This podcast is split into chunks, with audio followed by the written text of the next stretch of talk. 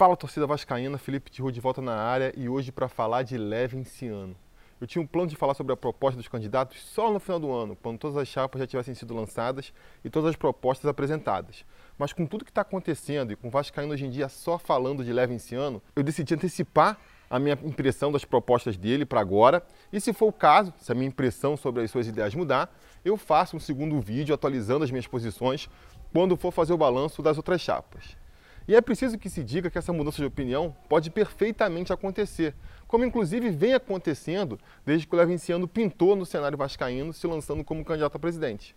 Logo que ele apareceu, tentando surfar no factoide de que a Qatar Esportes tinha interesse no Vasco, ou querendo entrar à força em São Januário porque doou 50 mil reais para a campanha do CT, naquela época eu confesso que eu achei ele mais um fanfarrão querendo aparecer às custas do Vasco. Depois, com ele aparecendo em vários canais vascaínos para apresentar seu projeto e tendo lapidado seu discurso, minha impressão sobre ele começou a melhorar. Realmente, vários pontos que ele defende eu também defendo. Necessidade de profissionalizar o Vasco, a necessidade de implementação de um programa de compliance no clube, o direito a voto para o sócio torcedor, a ideia das casas Vasco, a própria proposta de reformar São Januário em parceria com uma empreiteira sueca tendo como financiador um banco também da Suécia, uma espécie de BNDES sueco, disposto a emprestar dinheiro a juros baixos e com prazo de pagamento a perder de vista, com o objetivo de ampliar a influência da indústria sueca pelo mundo, é algo que, para mim, faz sentido. Por um breve momento, a candidatura do Levinciano me pareceu uma candidatura que eu poderia apoiar. Mas aí aconteceram duas coisas. Primeiro, as propostas dele voltaram a ser muito mirabolantes. Falar em montar um time com quatro, cinco jogadores europeus, fora o técnico europeu também, num clube que está há três, quatro meses sem conseguir pagar salário do atual elenco, por mais contatos que se tenha, é otimismo demais. Sem falar em metas completamente irreais, como prometer um milhão de sócios torcedores para o clube. Mas mais do que isso, o comportamento do Levin, depois que a crise do coronavírus atingiu o mundo, foi o que ligou o sinal amarelo para mim. Todos os economistas e especialistas do mundo, prevendo uma crise severa no planeta nos próximos anos, devia servir de alerta de que o momento talvez não seja para propostas mais arrojadas.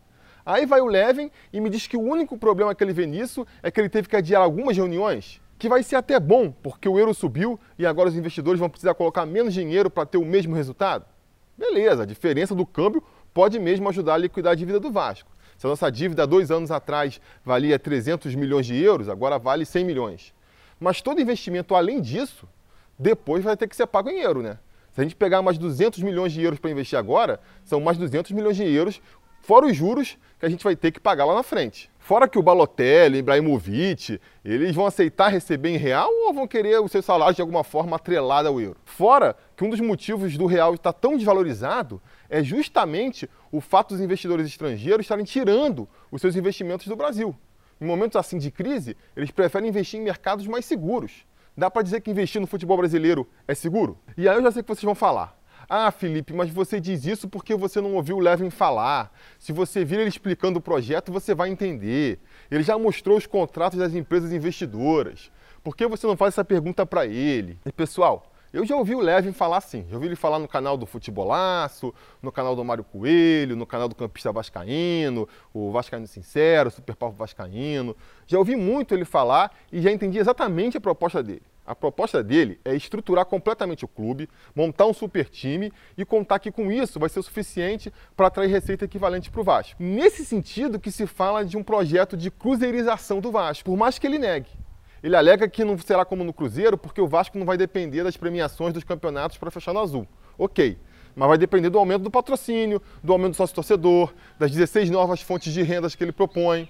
E por mais que ele diga que não há risco nisso, é claro que há.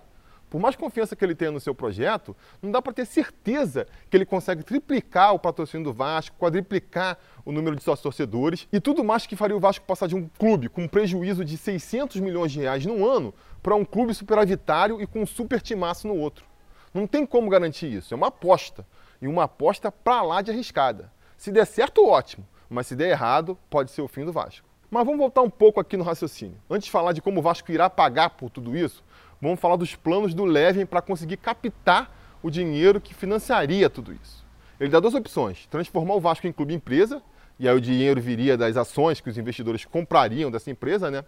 Ou então pegar um investimento pesado que seria pago futuramente mesmo. A primeira hipótese de transformar o Vasco em clube empresa, eu acho que nem ele mesmo acredita que seja possível.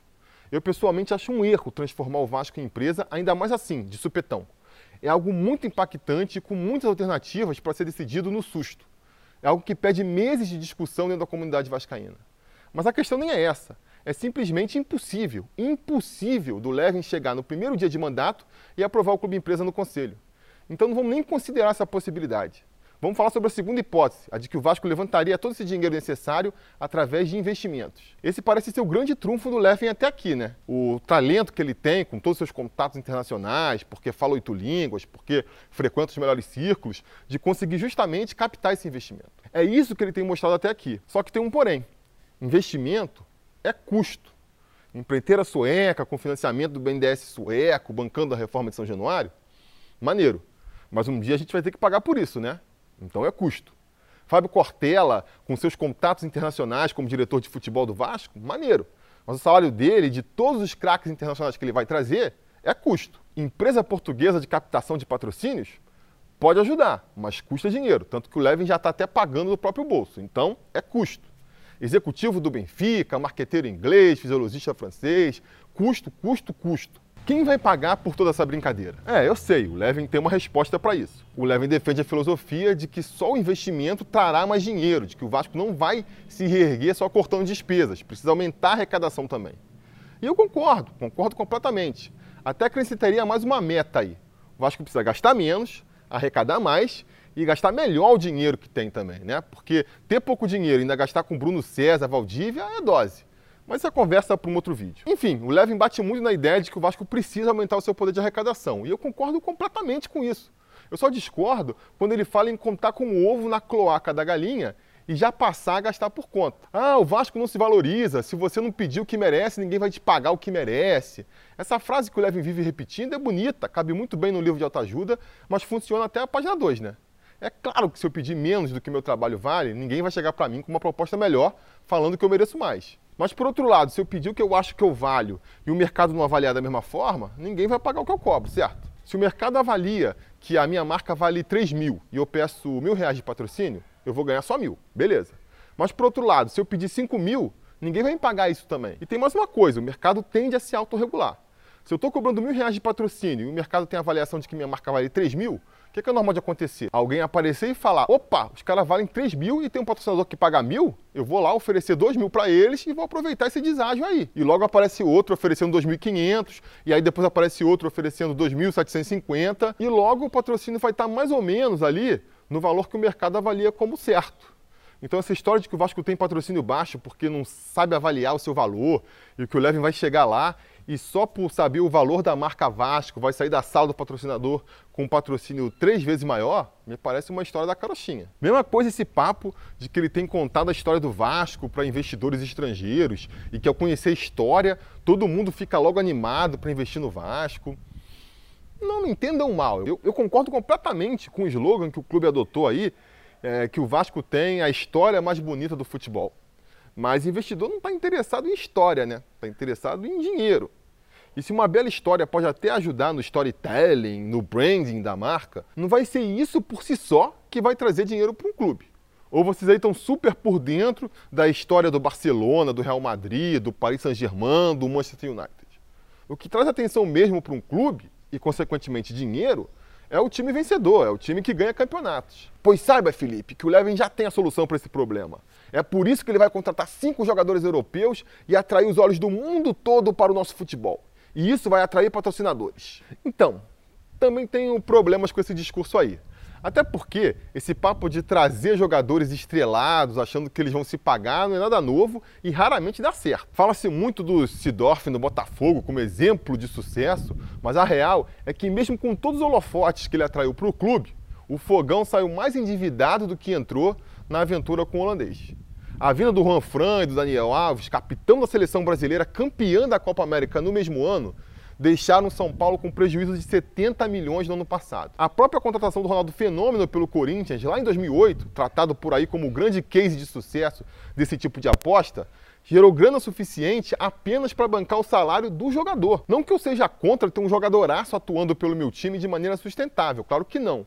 Mas além disso ser uma baita exceção, Não vai ser isso que vai diminuir a dívida de clube nenhum. Ou seja, não vai ser o Balotelli, atualmente jogando na lanterna do campeonato italiano, o Yaya Touré, na dúvida se vem para o Brasil ou encerra a carreira, ou o Giovinco, há anos escondido em campeonatos para lá de questionáveis, como o norte-americano ou dos países árabes, que vão fazer os investidores internacionais voltarem seus olhos para o Vasco. Mesmo se a gente estivesse trazendo o Messi, o Salah e o Iniesta, ainda assim, essa missão de atrair olhos internacionais para a gente seria ingrata, já que o horário dos jogos aqui no Brasil fazem as partidas serem transmitidas de madrugada lá na Europa. A ideia de uma internacionalização da marca Vasco, como o pessoal gosta de dizer, não vai ser feita da noite para o dia. Mas e o mercado interno? Se o Vasco voltar a montar um timaço, vai vender muita camisa, vai lotar estádio, vai explodir sócio torcedor. Olha, realmente, se o Vasco montar um timaço, eu acredito que as receitas do clube tendem a subir. Eu só não aposto muito nelas subindo tanto a ponto de pagar todos os salários desses caras e ainda por cima liquidar a dívida do Vasco. Ainda mais em tempos de pandemia, quando a gente nem sabe em quanto tempo os estádios voltarão a poder liberar a lotação máxima e nem o impacto que a crise financeira que vem por aí vai ter no torcedor vascaíno. Se fosse algo tão fácil assim, estava todo mundo fazendo. O mesmo vale para as outras propostas do Leve. A ideia de ter 13, 16 fontes diferentes de receita é excelente. A ideia das casas Vasco é muito boa, como já disse no começo. E perseguir um milhão de sócios torcedores que seja, deve ser uma meta mesmo. O complicado é achar que todas essas fontes vão começar a dar retorno imediato a ponto de já irem conseguindo bancar todo o investimento que está sendo feito. Ah, Felipe, mas se ele conseguir 10% do que ele está prometendo, já vai ser bom demais. Aí que tá.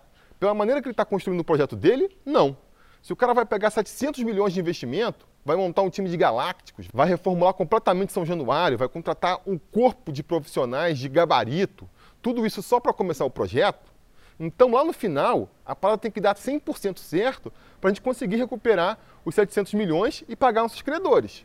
Se funcionar só 10%, a gente consegue até montar um time maneiro, conquistar alguns títulos, mas se lá na frente, na hora de acertar as contas, a gente não tiver os 700 milhões para quitar a dívida, aí a gente vai ver mais um voo de galinha e o clube tendo uma nova recaída. Será que o Vasco aguenta mais um tranco desse? Mas Felipe, o torcedor está sofrendo há 20 anos, o torcedor não aguenta mais esperar. Olha, eu acho que a gente aguenta, viu? Acho que se a gente vir algum sinal de melhora, a gente aguenta. Não precisa mudar de time fugindo do rebaixamento para o Real Madrid das Américas em uma temporada. E depois, o que, que, pode se fazer? Eu não aguento mais ser pobre.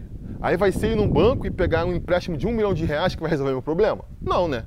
A longo prazo isso só vai piorar ainda mais a minha situação. E aí vai ter quem fale que eu estou pensando pequeno, que o Vascaíno se acostumou a pensar pequeno. A galera tende sempre a polarizar as coisas, né? Talvez seja sinal dos tempos aí. Se eu não quero ir a Touré, é porque eu estou satisfeito com o Erle. Se eu não compro o plano megalomaníaco do Levin, é porque eu não me importo de continuar vendo o Vasco na vala que ele está. E não é verdade. Assim como não é verdade que o Vasco está onde está por conta da sua política de austeridade. O problema do Vasco são outros. Entre eles, ter demorado tempo demais para praticar uma política de austeridade. Eu espero que a próxima gestão mude muita coisa no clube. Eu espero que a gente comece a ver, já no primeiro dia, essa mudança do clube. Mas querer saltar etapas e passar de time falido para time milionário num piscar de olhos é querer ser iludido demais para minha cabeça. Nenhum time no Brasil conseguiu isso. O Flamengo, que muitos usam aí de referência em termos de valores que o Vasco deve buscar, não chegou nesses patrocínios da noite para o dia. Mas por algum motivo, o Levin conseguiria fazer isso com o Vasco. É esmola demais, o santo desconfia. E eu não estou aqui duvidando da intenção do Levin. Acho que ele realmente acredita que pode levar o Vasco ao patamar que ele promete levar. A justificativa de que o Levin tem uma reputação e não iria queimar sua imagem numa aventura não me convence justamente por conta disso. Ou você acha que quando o Dinamite virou presidente do Vasco, ele também não tinha uma reputação a zelar? Por que, que ele embarcou na aventura de ser presidente do Vasco? Porque ele achou que seu mandato seria um sucesso. Me parece óbvio. O Levin me parece o mesmo caso. Não tenho dúvida de que ele é um cara confiante que acredita no próprio taco. Não teria chegado onde chegou na carreira se não fosse assim. Mas talvez, até por ter acumulado muito mais vitórias que derrotas na vida, tenha passado a achar que pode tudo. E não pode. A tentativa de anunciar um reforço na semana passada, quando ele pôs os pés pelas mãos e atrapalhou sozinho, é uma pequena demonstração de que, às vezes, o excesso de confiança pode fazer a gente tropeçar. E a pandemia do coronavírus veio para mostrar que, por mais que se planeje, se projete futuro, a vida sempre pode surpreender e puxar o seu tapete. Agir com precaução, ainda mais quando se está com a corda no pescoço, me parece uma postura muito mais acertada do que tentar dar um salto que ou te livra do abismo ou te enforca de vez. Qual a solução então?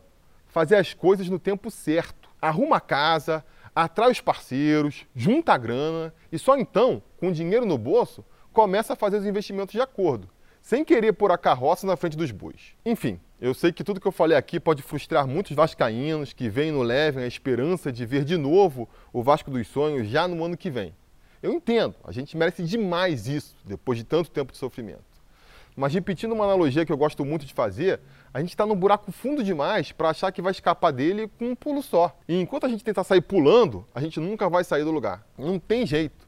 A gente vai ter que sair desse buraco escalando mesmo. É mais sacrificante, é mais demorado, mas é o único jeito da gente voltar para a superfície. Você não acha? A gente vai se falando. A realização desse vídeo só foi possível graças ao apoio inestimável dos conselheiros do Sobre Vasco. Ajude você também ao Sobre Vasco continuar no ar, se tornando um apoiador em apoia.se barra Sobre Vasco ou sendo um membro do canal aqui no YouTube.